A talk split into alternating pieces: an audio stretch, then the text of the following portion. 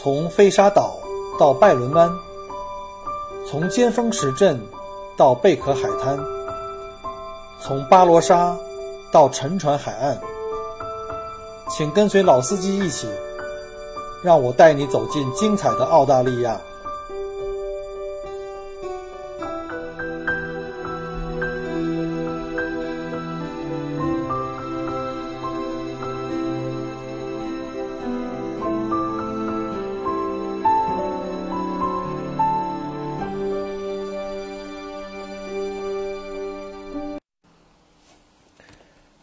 亲爱的听友，欢迎再次收听 Michael 跟我聊澳洲。啊，这几天呢，墨尔本的天气非常好，尤其是从前两天大洋路两日游，可能是我整个冬天以来，墨尔本冬天是很很难见到这个阳光，或者说这个天气变化很快，可能现在上午阳光，下午就是阴雨。那非常好的两天的大洋路，客人也非常满意啊，因为这个天气好的话呢，海的颜色也很好看。啊，包括去看这个菲利普岛小企鹅，那天气好的话也不会那么冷。呃，去大洋路路上呢，也看到很多花花草草都已经开了哈，像著名的这个油菜花，我们在西区的那个农场的很多油菜花已经开放了。还有像沿途看到了很多这个叫 Golden Wattle，我们叫金合欢，是澳大利亚的国花，也都开始争相开放，还有桃花。那就预示着预示着呢，我们的春天很快就来了。虽然说七八月份都是还是冬天，尤其八月份哈，前两天又创造了一个呃非常低的晚上的低温。就天气越晴的时候呢，我们这晚上会越冷，因为这个没有云层保温嘛，这个长波辐射就没有得到保护。那白天呢，太阳晒得很足，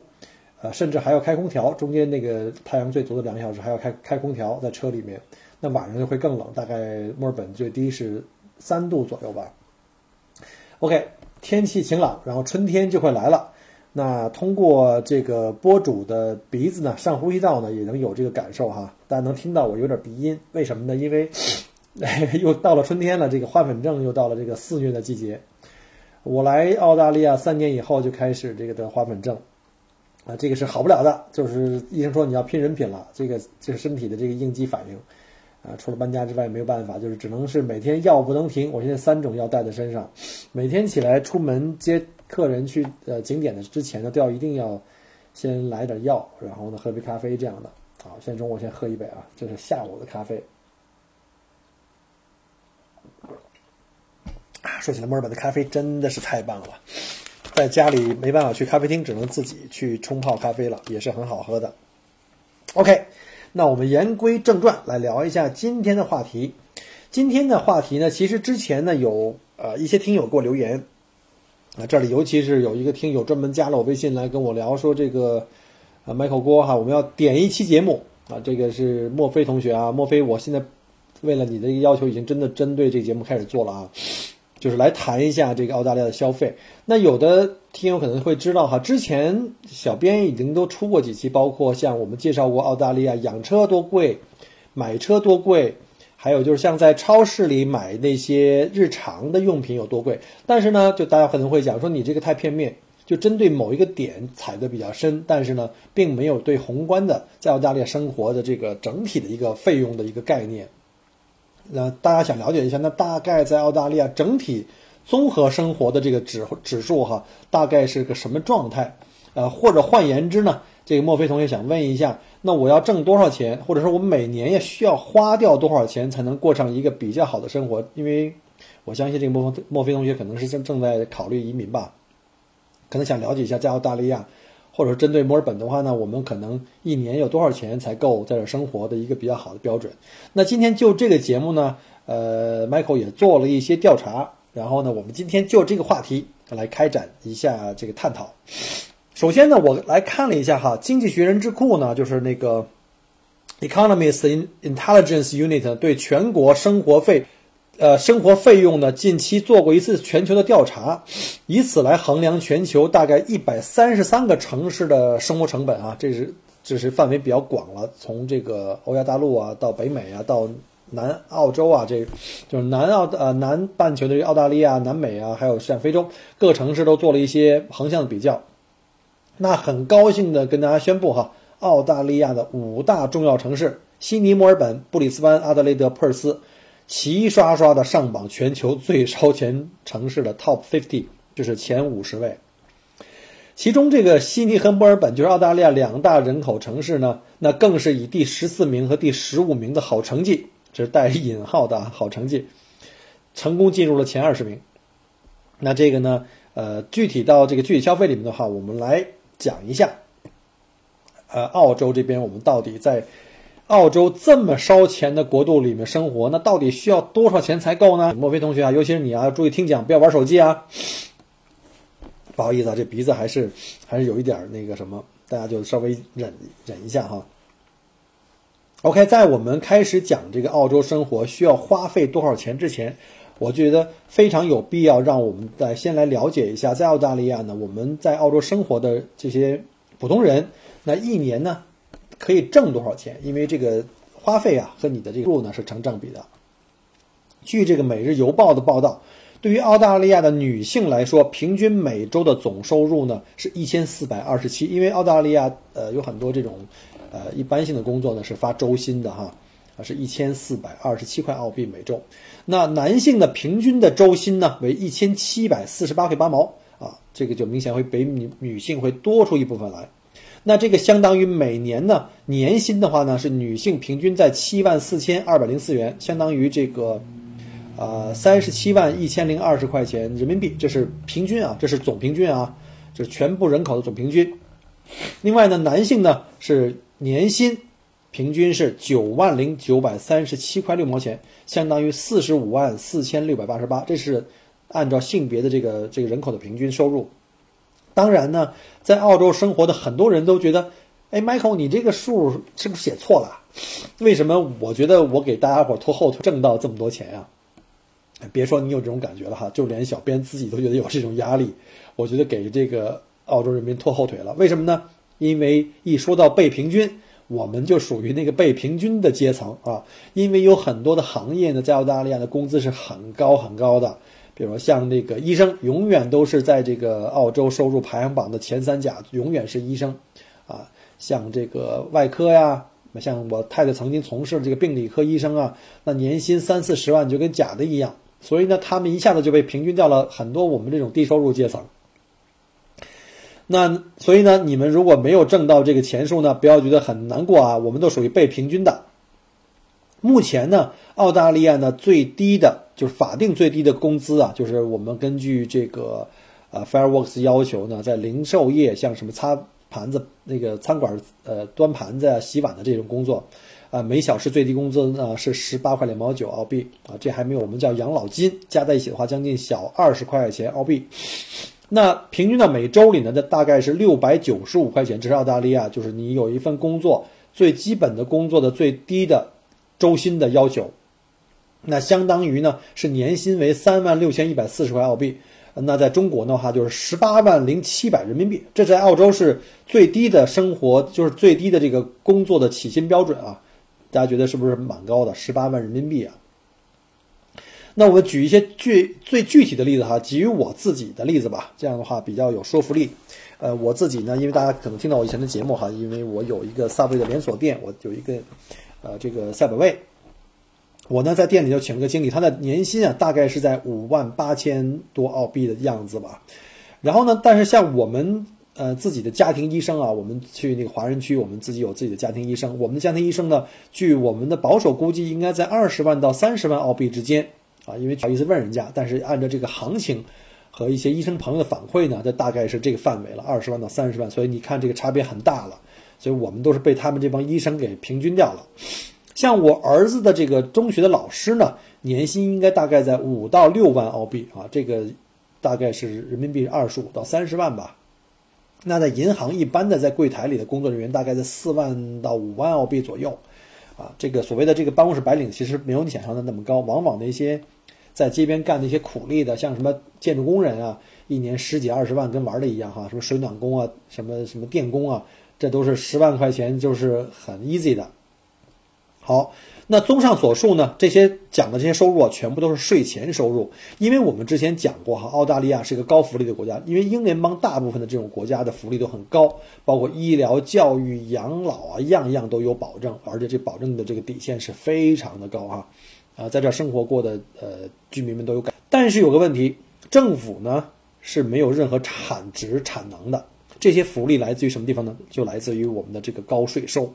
所以呢，我们现在刚刚讲过了这个年薪啊、月薪、周薪以后啊，我们再来讲讲澳洲的这个个人所得税是怎么样的一个阶梯的这个税率。据一九啊二零，sorry，二零一八到一九年度的这个税率表的来看，呃，在澳大利亚呢，如果你在年收入在个人年收入在一万八千两百澳币以下，那个人的所得税呢就不需要交了，因为你属于这个低收入人群，就收入太低了啊，这一万八澳币确实有点太低了。如果你在一万八千二百零一块。一直到三万七千这个范围啊，一般打零工可能会有这个这个范围之内了，就是有一些学生啊啊，在海外留学的学生可能利用假期来打工。那在这个三万七到一万八的这个范围之内呢，你在超过一万八千八千以内的部分还是不交税的，超过一万八千两百部分呢，要交百分之十九的税，也就是每超过一万八千两百的每一美金啊，每一澳币，sorry。你要交十九，就是十九 cent，就是一毛九。那下个阶梯呢，就是三万七千零一块，就是每超过三万七千的部分呢，一直到九万澳币的这个年薪的收入呢，就是你有一个固定的，呃，起征的税额，就是你的税额是三千五百七十二块，就是你三万七的那部分，三万七以下的部分是三千五百七十二块，再加上超过三万七的部分，每一块钱呢要交三十二块五五。啊，不是三呃，三十二个 cent 点五，三十二点五个 cent 就是三毛二分五，啊，我们就用比例来算吧，就是三百分之三十二点五，就是你超过部分的要交三十二点五，这是三分之一的这个税收。呃，我相信呢，三万七千到九万块钱的这个收入，在澳大利亚绝大部分行业里面呢，就一般的性的这个呃打工的阶层里面的话，应该是最主要的一个主流的部分啊，所以这个这个区域可能是呃涉及的人最多。那那我们再往上看，呃，在九万零一啊，九万零一块钱到十八万啊，这就属于工资相当的高了。那它的起征的税点呢是两万零七百九十七块，就是你在九万块钱以内的这部分呢，按照比例已经给你收过了，是两万零七百九七。那超过九万以上，一直到十八万的部分呢，就是要交百分之三十七，这一下就跳升的很很大了哈，百分之三十七，就是你在九万块钱以上的再收入再多。那你差不多三分之一以上，三分之一强都要去用来交税啊。然后呢，再超过我们再看下个台阶啊，超过十八万，那超过十八万的属于是高收入者哈，像我刚才讲过的一些医生啊，或一些特殊职业，一些著名大律师啊，就像这种的，那他们这个起征点就更更高了。他首先要交这个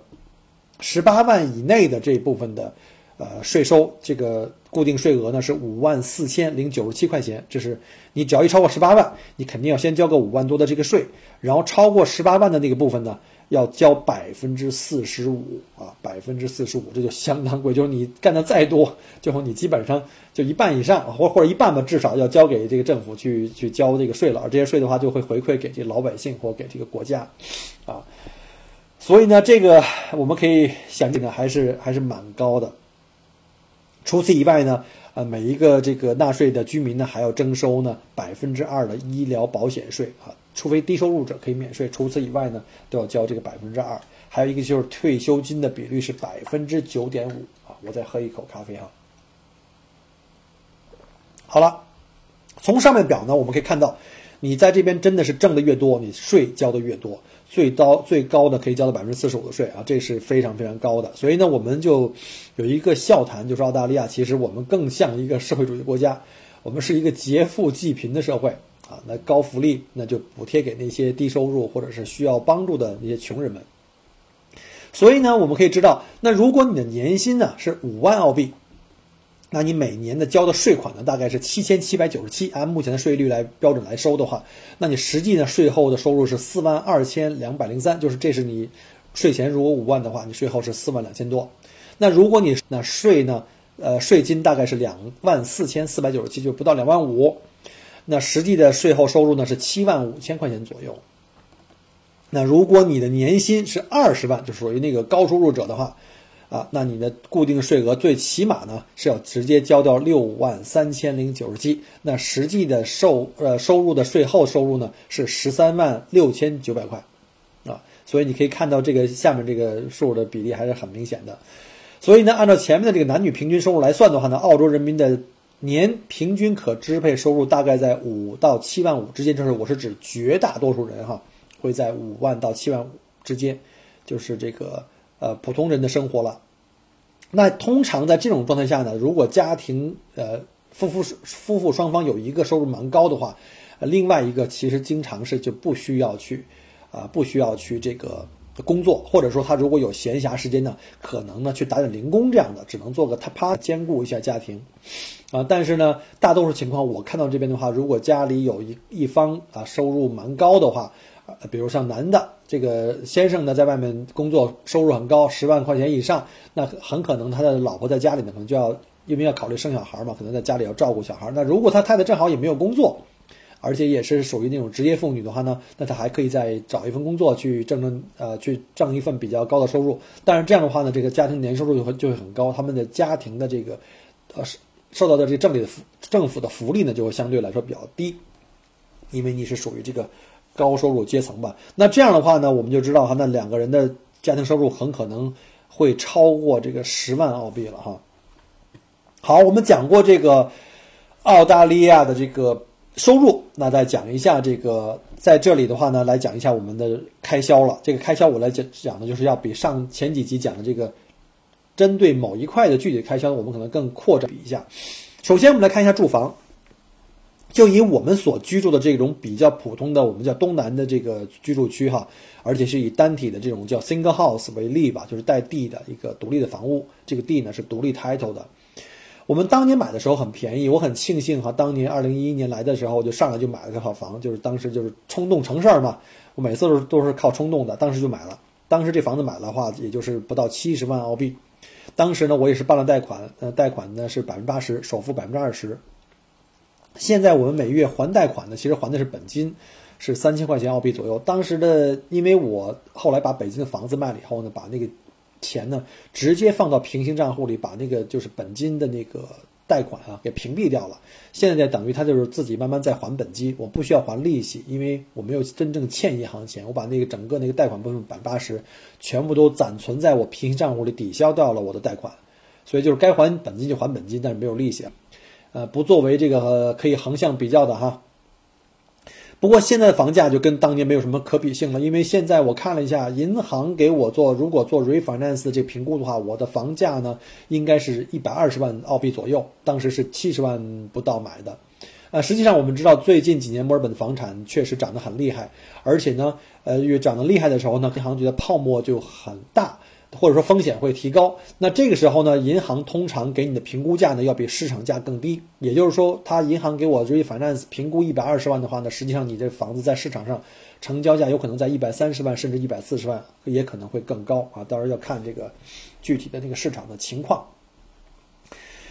那华人能看中的房子呀，我就按照我的经验来看了哈。通常是要看以下几个指标，要兼顾生活方便呀，就比如说周围的离这个华人社社区比较近，华人的超市啊、餐馆啊，呃要比较近。另外就是好的学校、公校啊、私校。另外就是房屋质量，因为中国人来这儿吧，就看着那个房子哈，就我们叫别墅，一定要看着外表光鲜艳丽，然后里面又很大啊，就是比较好的房子啊，一般不会特别买特别差的房子。所以呢，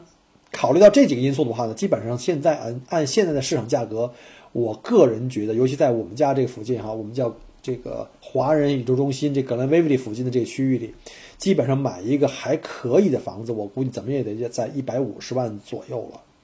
啊，而且这个一百五十万的价钱并不是什么豪宅哈，只是个非常普通的就一般性的住宅。那如果你要想买豪宅，百万都不一定能够封顶。那现在的话，再加上首付啊、印花税、过户费啊。还有像这个置办新的家具，因为你毕竟来了以后要肯定买家具的吧，这个价格也是不菲的。所以在这边呢，住房的可负担性呢，现在成为澳洲人的一个最大的一个诟病了。年轻人尤其是感觉买不起房，呃，跟中国的情况一样。所以现在呢，澳洲老百姓呢怨气很重，这个这个跟天朝真的是一模一样的。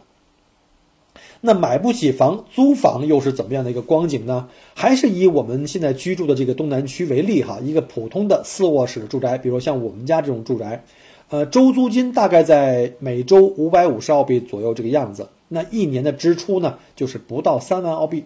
虽然比买房哈这个公房便宜，但也是一笔不小的开支了。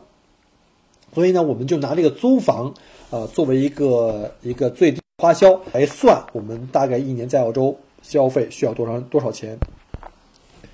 好了，那我们就按照这个最小的花销来算一下。那记租房来计算，那花销大概一年在三万块钱左右。那如果你要是还利息的话啊，像我们这个还款量，因为目前来说已经是最低的了，我们只还本金，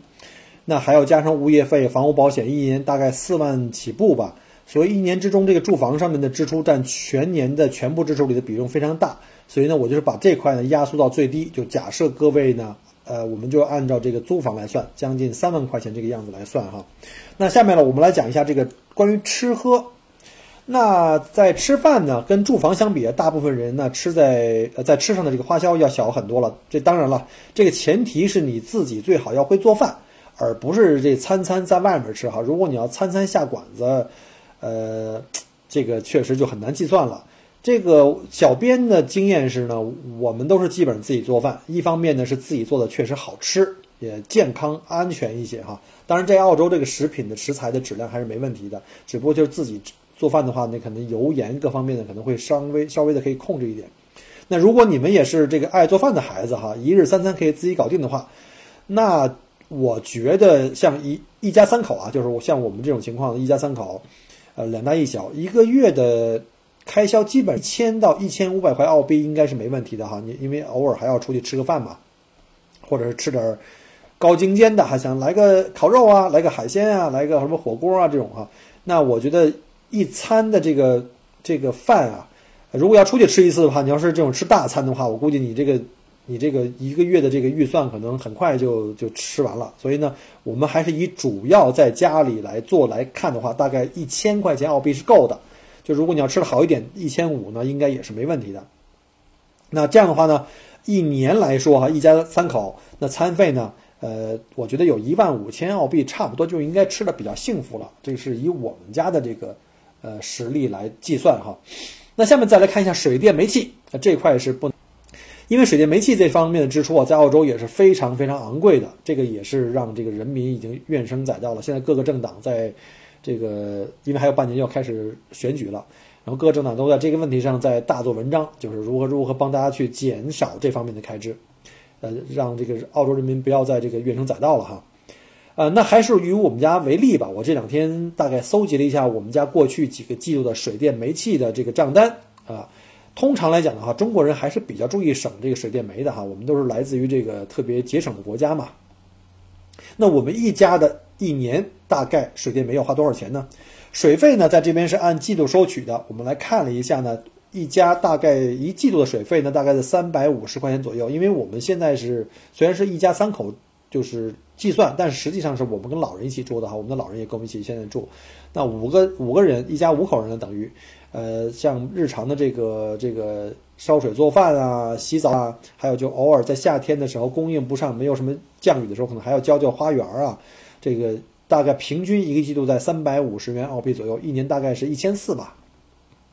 那电费我看了一下，因为电费呢是前两年签了一家比较便宜的这个呃分销商，是一个朋友他们公司开的，还是给的不错的折扣。电费我现在是每个月大概。一百三十块钱澳币左右，一年大概是一千五百澳币。当然，这个波动会很很明显。夏天的话，空调开起来，呃，会很费电。尤其是这个您的房子，如果这个呃差别很大，比如像你要是一层的小房子和两层、三层的那种大 house，那你的这个耗电量夏天会很明显的有差异。所以呢，我只是举例哈。现在我们家住的是一个平层的四卧室，是比较常见的一种。房子的标准，那再看一下煤气，那煤气跟电费正好反过来哈。我们冬季的时候需要供暖，那会用的多一点，主要就还是烧水洗澡和这个做饭。所以呢，保守估计一年下来也大概在一千六左右。这一年下来的水电煤气加在一起，差不差不多要五千澳币啊，这个也是挺贵的。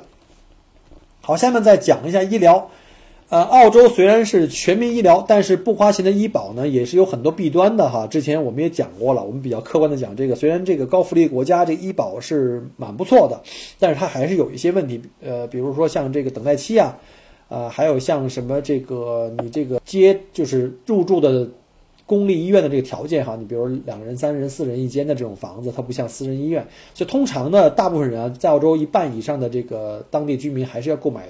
比较好的私人医疗保险的，这个是必须的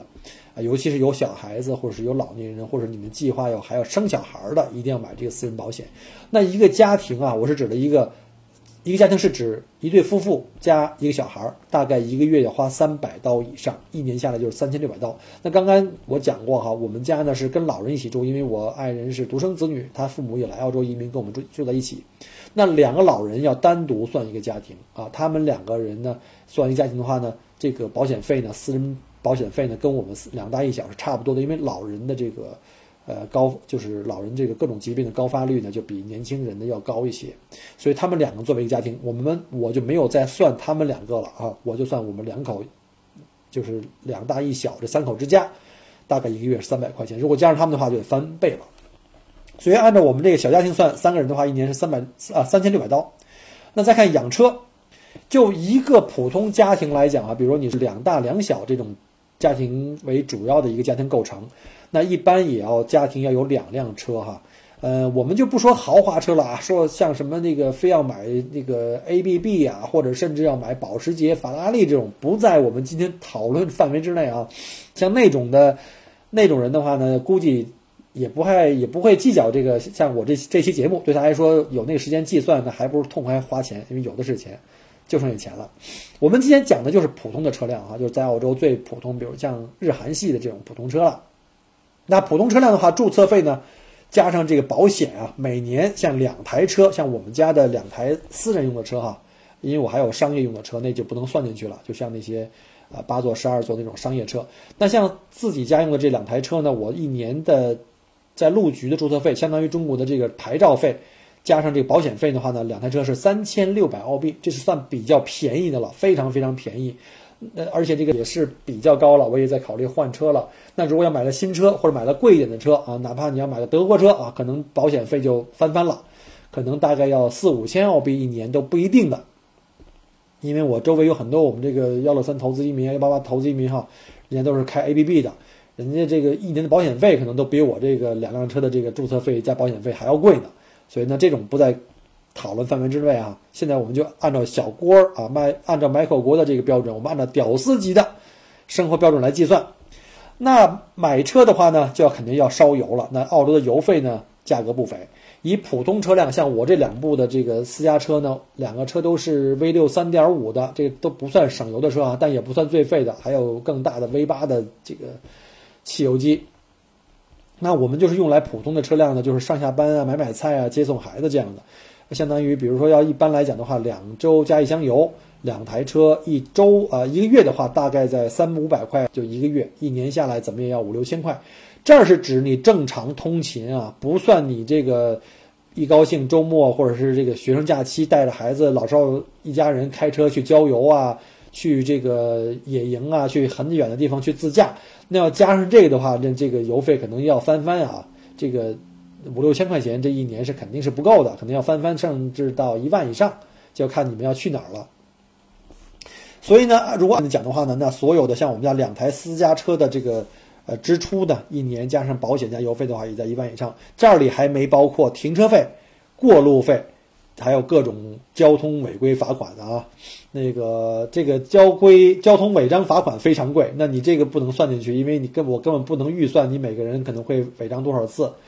呃，比如说简单说一个哈，现在前两天有客人租车呢，去这个乌鲁鲁，还有包括在房车呃通过小镇被超速罚款，我就举一下哈，他们是罚款呢，因为这个按上限处罚，是外国人他又是超过了百分之五五十以上的这个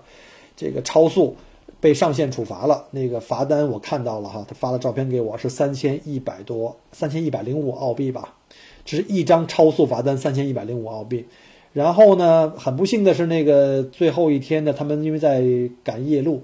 撞到了巨型袋鼠，房车撞撞报废了。然后呢，那个车的，就是那个免赔额是五千块，这又等于罚单是三千块。然后呢，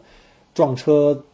赔给这个租车公司的这个免赔，就是免他们没有把保险把把那个免赔额买到零哈，这很遗憾。就因为房车很贵，是专门定制的车辆，加加在一起的话就八千块，还有两次违章停车，一次一百一，一次七十五，你算一下吧，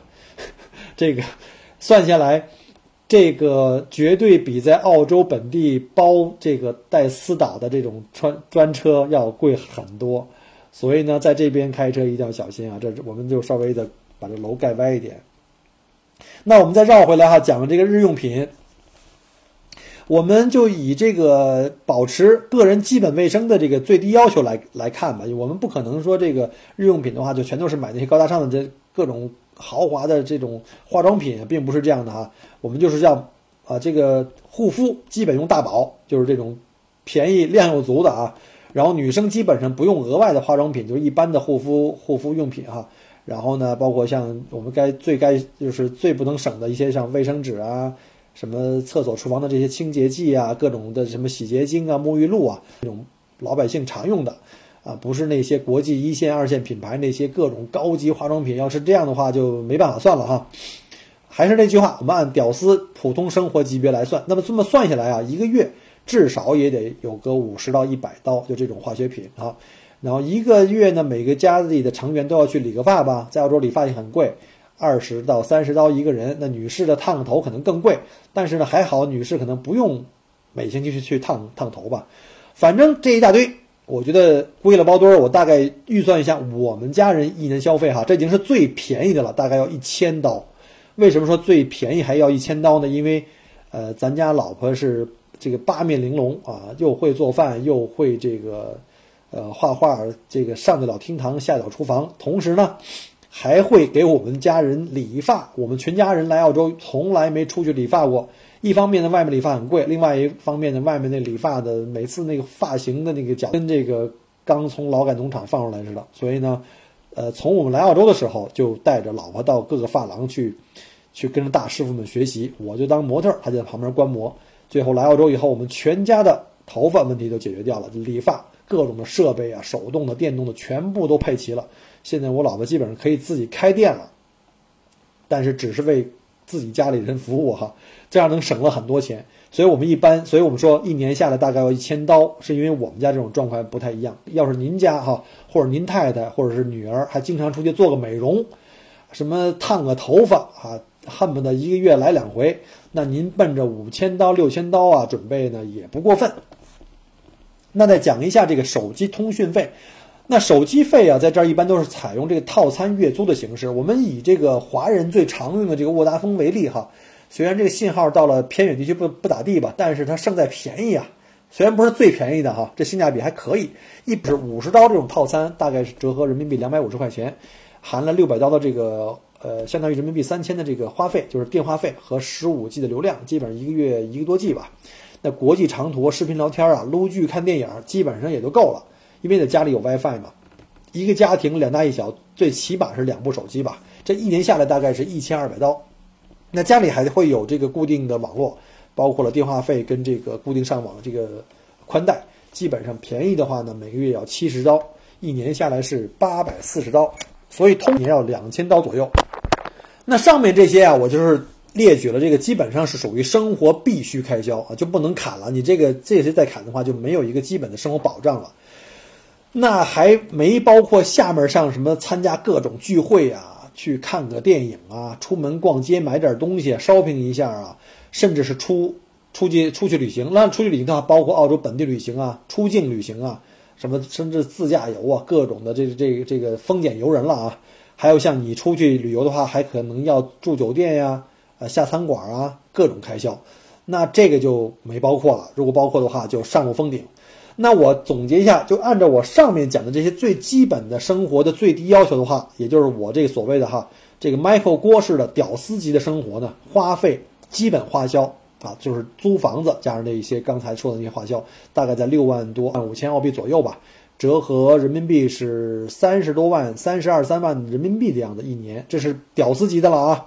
呃，大家先想好了。要是你的小孩呢，倒是来到了澳大利亚呢，再上个私校，一年再准备三万多澳币，啊，再报几个补习班，那你这个就得一年十万刀了啊。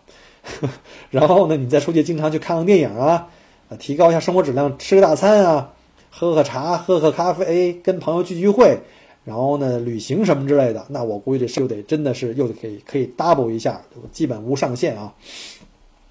所以呢，呃，哦对了，还有忘了这个女同学，女同学有一个很重要的啊，就是逛逛逛、买买买，在各种的逛商店买衣服、化妆品、鞋包啊。有一句话叫这个包治百包治百病，那这要是把这都算进去的话，那我就很难去计算了，因为我们家还行，基本上没有败家娘们儿出现，所以呢，我基本上就还可以，所以呢就。基于这个这个计算呢，我们可以知道哈，在澳大利亚，你要想基本生活，以租房为例的话呢，是每月就每年大概就要准备六到七万澳币呢，就比较保险，因为租房的价格也在每年都在上涨。那如果呢，像小编一样，您从国内来呢，是带着钱来的啊，包括把国内的房子卖掉啊，或者是股票卖掉呢，在这边砸一个房子，就是基本没贷款，那你可能就减少了，至少可以在这个刚才算的这个上里面哈，再减少三万刀。如果您的孩子呢，又像这个 Michael 郭的孩子一样呢，比较幸运，我们考上精英班、精英校，不需要上那些私校，一样获得最棒的这个教育，那一年又可以省三万刀。算哈，房子租房不用了，因为我自己买断了房子，然后呢，孩子又给你省了三万刀，那你看下来，一年其实如果没有这个学校私校的费用，没有这个租房的费用的话呢，那基本上呢。一年有个四五万刀，你就也能过得非常非常不错，因为这个最主要的花销基本没有了嘛，啊，那有四五万刀，我个人觉得是是 OK 的。那如果你要是喜欢那种奢侈的生活，那就我觉得除了房子和这个私校之外，建议您准备十万刀每年的生活费，那就另当别论了哈。所以呢，很多人来到澳洲以后，觉得，哎呀，怎么觉得到了中国以后，就是离开中国到了澳洲以后，觉得自己变抠了呢？就是因为这边花钱的速度太快了。那在中国，我觉得我自己也是经常是不太看这个价签的，但是啊到澳洲来以后，要经常看看哪儿有什么打折信息啊，哪儿有什么优惠啊、促销啊，因为生活确实要经过精打细算，因为这边花钱呀是真是花钱如流啊。好了，因为时间关系，这里就不再多说了。这个各位看，在小郭准备了这么多资料，讲了这么多干货的这个情况下呢，如果喜欢我这期节目，觉得我对你这个来澳洲，不管是留学啊、移民啊，或者是来这个这个这个呃旅游啊，如果有帮助的话，那麻烦您动一下指头，给我个赞啊，也给我一个这个鼓励。然后呢，如果觉得这期的内容对你周围的朋友会有帮助呢，麻烦你也可以帮忙。发一个朋友圈，帮忙推广一下。小郭在墨尔本，谢谢您。那我祝各位周末愉快，我们下期再见。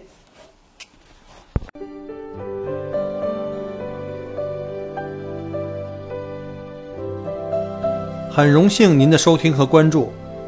如果您喜欢我的节目，请您把它转发分享给您的朋友们。同时，也欢迎您线下跟我留言互动。除了喜马拉雅。也欢迎您加我的个人微信，并关注我的旅行服务公众号“墨尔本精品旅行”。我给大家准备了很多关于澳洲旅行的资讯和攻略，请您跟随我一道走入精彩的澳大利亚。